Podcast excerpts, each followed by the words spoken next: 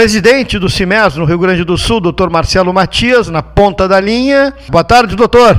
Boa tarde, Cleiton. Para mim é um prazer enorme conversar com todos vocês aí de Pelotas. É uma cidade pela qual eu tenho um carinho muito especial. Estive diversas vezes na gestão aí. E é um prazer muito grande poder conversar com a Rádio Universidade e com os nossos ouvintes. Então, para mim é um grande momento e coloco integralmente à disposição para o que eu puder conversar com vocês, o que eu puder ajudar, para mim sempre vai ser um prazer. Tá ótimo, muito obrigado pela participação.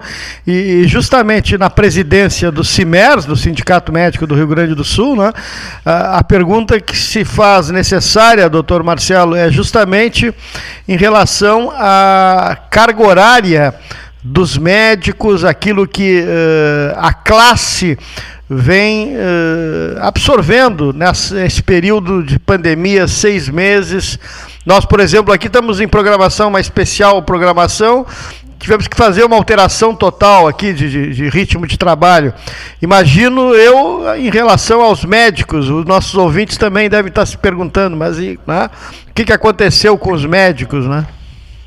Olha, sabe aquela questão onde existe uma guerra e desde o primeiro dia dessa guerra tem uma categoria que, junto com seus parceiros, em especial todo o pessoal que trabalha conosco na linha de frente da saúde, esteve sempre na linha de frente, é isso que aconteceu com os médicos. Então a gente, desde o primeiro minuto, inclusive a gente foi tendo que aprender muitas das questões vinculadas à pandemia durante o desenvolvimento da mesma, a categoria médica, junto com outros profissionais da área da saúde, estiveram na linha de frente, na linha intermediária e na linha fim, ou seja, a porta das emergências sempre tinha ali um profissional médico que estava também aprendendo durante o desenvolvimento da pandemia, as internações hospitalares sempre tem médicos e nas UTIs, nos casos mais graves, também sempre teve a nossa participação. E o grande problema é que, em, em cima das consequências da própria exposição que a categoria teve, nós tivemos um risco aumentado em vários profissionais, nós tivemos alguns profissionais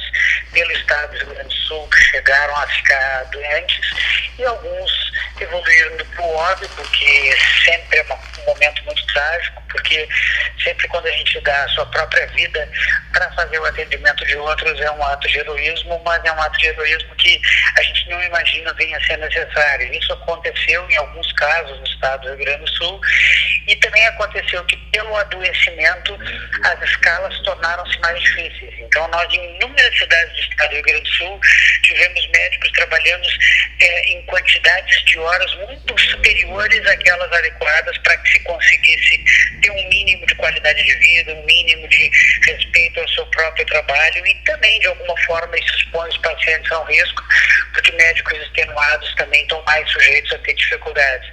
Então, isso aconteceu em todo o Estado.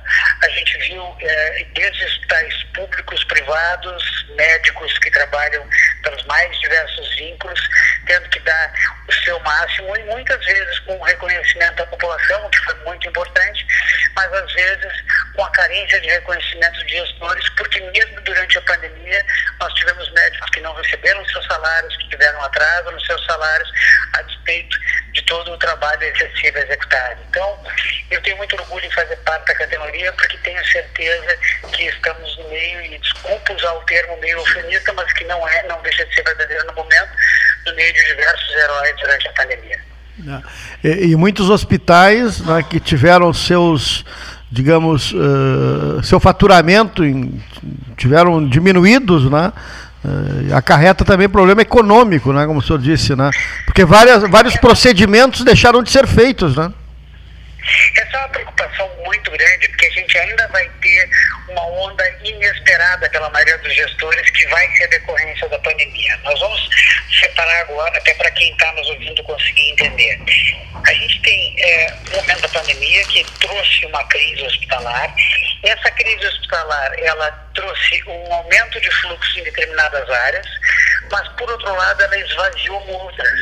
E essas áreas esvaziadas, elas são fundamentais para a manutenção, inclusive econômico-financeira dos hospitais. Então o que aconteceu é que em vários locais do estado, a gente teve hospitais que, por mais cheios que tivessem na porta de emergência, estavam vazios nos seus centros cirúrgicos. E isso causou um custo muito grande para a rede hospitalar. Além disso, tem um outro detalhe econômico que as pessoas têm que entender, que com o fato de ter aumentado o desemprego, com a desaceleração da, da, da atividade econômica, várias pessoas perderam seus convênios. E os convênios também são muito importantes para a manutenção dos hospitais. Então, o que, que aconteceu? A gente teve, no meio da guerra do Covid, um enfraquecimento da estrutura hospitalar em vários locais. Qual é o grande problema disso?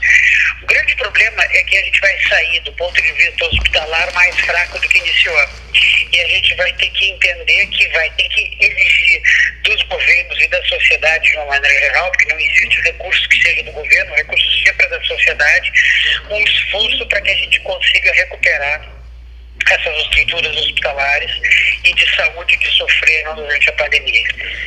Agora, o, o... outra onda que ninguém está antecipando muito, as pessoas não se preocupam muito, até porque as eleições municipais são no final do ano e as pessoas sabem que isso vai acontecer o ano que vem, que são todos os procedimentos, internações e cirurgias que deixaram de ser feitos nesse período e que somente engrossaram as listas do sistema de saúde que serão cobradas no ano que vem. Portanto, nós temos que nos preparar para um aumento de necessidade de pessoas, para um aumento de necessidade de estrutura numa estrutura relativamente combatida por causa do ônus da, da própria pandemia. E, e os planos de saúde também estarão preparados, as empresas que administram esses planos de saúde?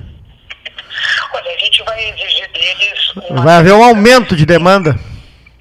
É, não, esse é o problema. O problema é que eles. É, vão ter uma dificuldade, porque muito provavelmente é, nem todas as carteiras vão ter o mesmo número de vidas para tratar e, portanto, eles vão ter uma queda do faturamento por causa da recessão econômica, ou pelo menos pela redução de empregabilidade, e por isso a gente tem uma preocupação que também eles venham a ter dificuldade financeira.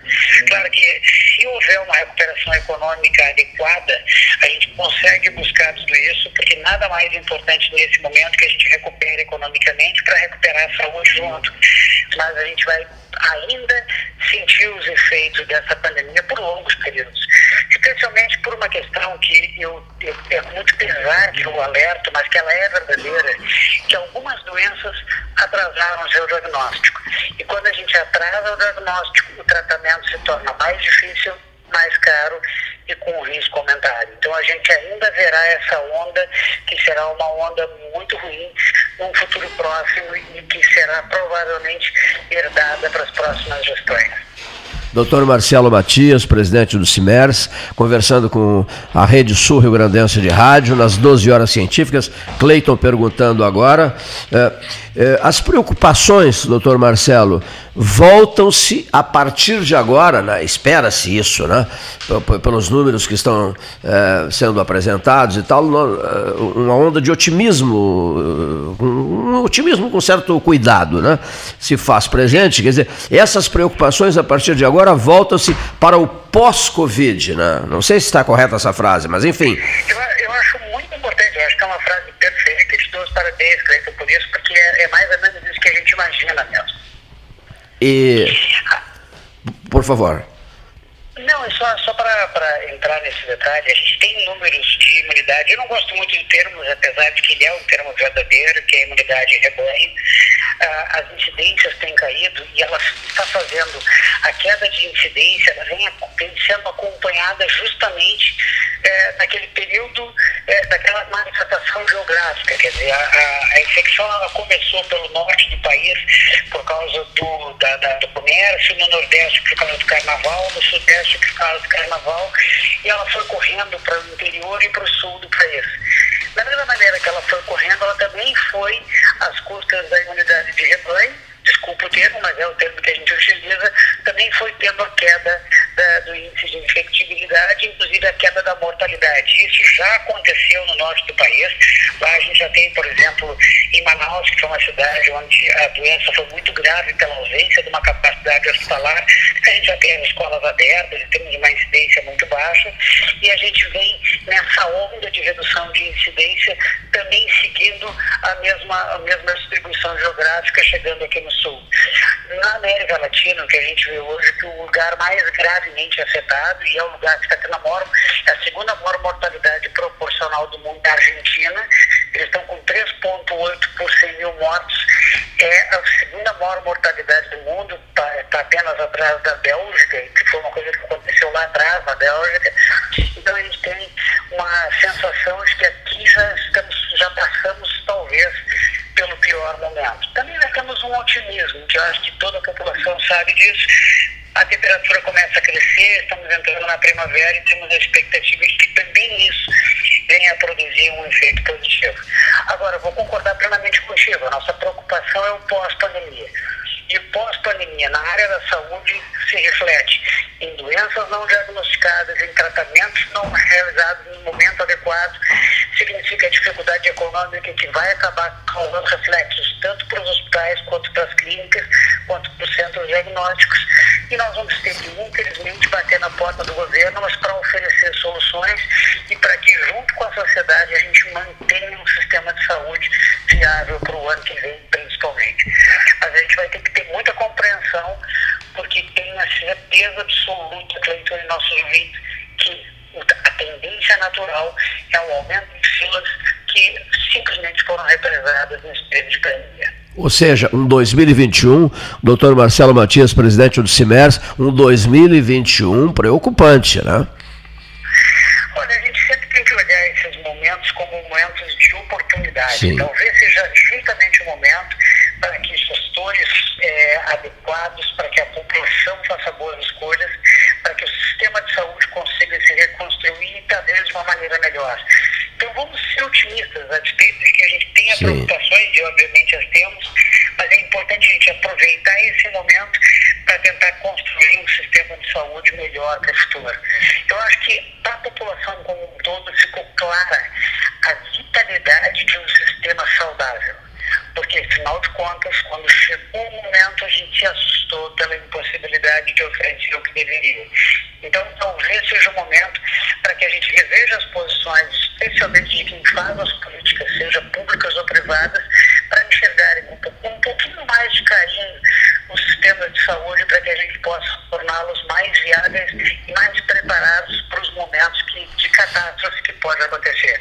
Eu acho que essa é uma questão muito importante que foi muito pouco falada, porque como nós vivíamos a pandemia, a gente não chegou a conversar sobre isso. Mas eu acho que nós podemos lançar aqui no programa de vocês uma ideia.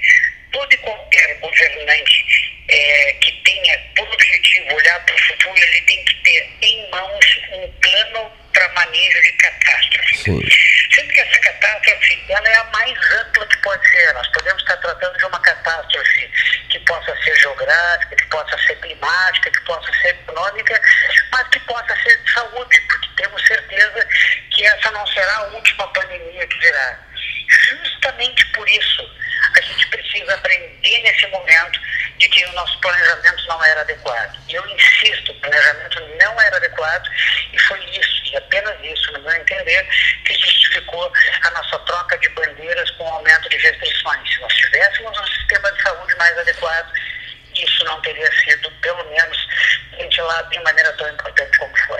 Vai começar um tempo para alta criatividade, né? Sejamos criativos, né?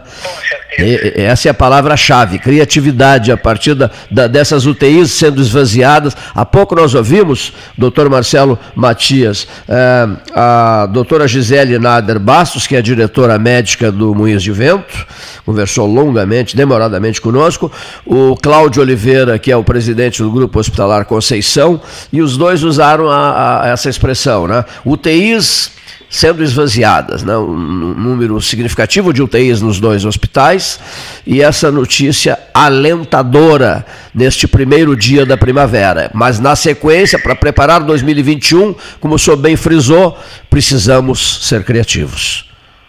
Criativos, focados, Isso. honestos, com boas políticas, boas escolhas e foco. E vamos fazer um foco nesse momento, especificamente do que nos diz respeito para ter um sistema de saúde melhor para todos. Senhor presidente do CIMERS, eh, e as vacinas? Qual é a expectativa do senhor em relação à etapa das vacinas? Olha, eu tenho uma certa preocupação com as vacinas, porque Sim. a gente tem tido uma posição, de novo, política exagerada do ponto de vista das vacinas. A gente vê vê, por exemplo, o governo de São Paulo inferindo a obrigatoriedade da vacinação para toda, toda a população paulistana, isso iria uh, até janeiro, fevereiro de 2021, e a gente ainda não tem a segurança absoluta dessas vacinas. O certo é o seguinte, que a vacinação é sim importante para o manejo, mas também é certo que como toda todo fármaco, toda vacina, todo tratamento, ela tem riscos e benefícios. E o desejo que a gente tem é uma vacina barata, inócua e 100% eficaz. Ainda não temos isso, mas nós temos uma perspectiva e uma expectativa de que tenhamos uma vacina segura para os próximos tempos. Eu acho que. É, de alguma forma, fica muito claro que aquele movimento que existia no passado anti-vacina acabou se convertendo num reconhecimento da importância da existência da vacinação. Então, eu gosto de cuidado, não vou me atirar em nenhuma das vacinas propostas. A vacina de Oxford apresentou um efeito adverso severo, a gente ainda tem várias vacinas à disposição é, em pesquisa, mas eu tenho certeza que a gente vai ter a vacina disponível. Eu apenas não me atrevo a dizer qual apenas quero dizer que a vacina ela é importante porque ela associada à imunidade da população vai fazer com que a gente olhe para essa pandemia pelas costas em algum momento. Entretanto, acho que já está claro para todos que o pior momento parece termos passado. Mas eu acho que nós temos que chamar atenção para uma questão que eu não sei se foi falado hoje durante o dia, a que a Europa está enfrentando uma segunda onda. A Isso. segunda onda da Europa, eles estão tendo incidências muito próximas da primeira onda, mas a mortalidade é muito mais baixa. Por que, que isso está acontecendo? Porque estão sendo diagnosticados em pessoas mais jovens, porque os tratamentos são hoje melhores e porque, de alguma forma, são pessoas cujo risco populacional, seja pela idade, seja por, com fatores, é menor. Então, a gente tem uma incidência próxima da incidência que se teve lá no início, mas com uma mortalidade muito mais baixa. Então, isso é bom no sentido de que a gente não está aumentando a mortalidade, portanto a gente está aumentando a imunidade da população. Isso é o mais importante e a gente tem visto isso na Europa.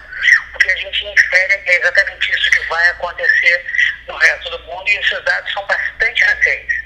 Os dados são, são extremamente acalentadores. E só para, também não sei se o pessoal já falou, hoje o CDC, que é o Center for Disease Control dos Estados Unidos, fez uma notificação retificando uma, uma notificação prévia que eles tinham feito, dizendo que, ah, que ah, praticamente não, não existe a contagiosidade do corona pelo ar. Então, esse foi um assunto importante, foi um motivo de, de uma retificação do CDC. A gente ainda não tem uma posição definitiva sobre isso, mas acho que nós estamos tratando sobre o Covid, nós estamos tratando sobre ciência, nós temos que, tem, que ver o que tem de mais atual. O que tem de mais atual, no meu conhecimento, são os dados europeus de aumento de incidência de redução de mortalidade, o dado de aumento de mortalidade proporcional na Argentina, que está fechado e fez um decreto para fechar até outubro, e esse dado do CDC dizendo que não há contagiosidade por partículas no ar. Então, tudo isso tem que ser levado em conta para que a gente siga atualizando constantemente as nossas rotinas, porque a gente está aprendendo dia a dia e nós não podemos parar de estudar, porque isso vai refletir na qualidade da assistência à população. Muito bem, olha, e que essa primavera senhor presidente, né, traga consigo a normalização das nossas vidas, né? As pessoas um, um, pouco cansadas, né, já esgotadas desse longo, dessa longa, Winston Churchill diria, se, se você estiver passando pelo inferno, continue caminhando. Passamos, né, por, caminhamos, acho que por mais de seis meses, né?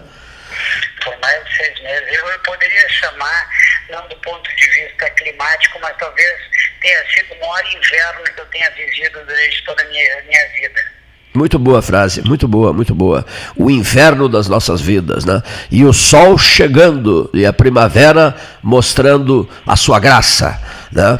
Hoje nós temos um salão, é, um salão de debates hoje todo ele cheio de flores, porque nós estamos belíssimas flores, a, a maioria brancas, porque está sendo iniciada hoje uma, uma outra campanha conjunta do Pelotas 13 Horas, Primavera, Estação Vida, Pelotas Multicolorida, 2020, 2021, 2022.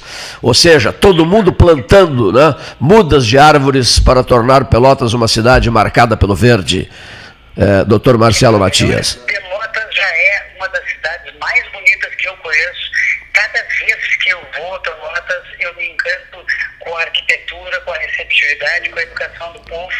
E sinto dizer para minha esposa também pela culinária, porque eu, sempre que eu vou para aí, eu volto com um pezinho a mais na, na, na bagagem, porque sempre fui muito bem atendido e muito bem servido pela cidade. Na próxima vez nos avise para que a gente possa recebê-lo aqui e, e, e, e, levar o amigo, o, o senhor e sua esposa, a um bom restaurante pelotense. Muitíssimo. É um gostaria de agradecer profundamente, como sempre, a forma como sempre foi recebido dentro dessa cidade. Muitíssimo obrigado em nome da Rede Sul Rio Grandense de Rádio e destas 12 horas científicas, uma conversa importantíssima, descontraída, com o Dr. Marcelo Matias, presidente do CIMERS no estado do Rio Grande do Sul. Hoje vários dirigentes do CIMERS já se manifestaram, inclusive estivemos na distante, longínqua e imensa cidade, né, que é hoje um dos maiores municípios do Rio Grande do Sul, né, a terra de Oswaldo Aranha, né, de lá falou o doutor Fernando Berti Machado. Esse é um homem que rodou esse estado. Muitas pessoas conhecem tanto esse interior na área de saúde quanto o doutor Fernando Berti. Agora ele não troca, ele não troca a cidade dele por cidade nenhuma do Rio Grande do Sul. Né? Ele sempre ameaça que diz que vai trazer uma carne lá da cidade, mas ele nunca traz. Isso é uma dívida pública que ele tem aqui com, a, com comigo, porque eles sempre falam bem na carne é. da zona dele lá. Os cordeiros de, de do Alegrete, né? Os, cor, é, os cordeiros do Alegrete. É Bom, prezadíssimo doutor Marcelo, muitíssimo obrigado. Na, na sexta-feira teremos uma nova etapa, mais seis horas científicas, né? E de repente vamos trocar ideias com outros vultos ligados ao Simers e ao Simers, Simers. Como é que o senhor pronuncia? Simers ou Simers? Eu chamo Simers, mas existem dois Simers, né? Porque tem o Sindicato das Agrícolas, ah. né? essa, essa dificuldade semântica mas eu fico satisfeito com as duas formas. Eu, pessoalmente, chamo de Simers. Simers, eu também prefiro Simers. Receba o nosso abraço, os melhores agradecimentos desta rede sul-grandense de rádio e uma boa jornada para o amigo. Da mesma forma, só tenho a agradecer a rede sul-grandense, a vocês pessoalmente, a quem tem a paciência de nos ouvir e me coloco, como sempre, à disposição. Grande abraço e uma boa noite para todos. Igualmente para o senhor. Uma boa tarde, boa noite.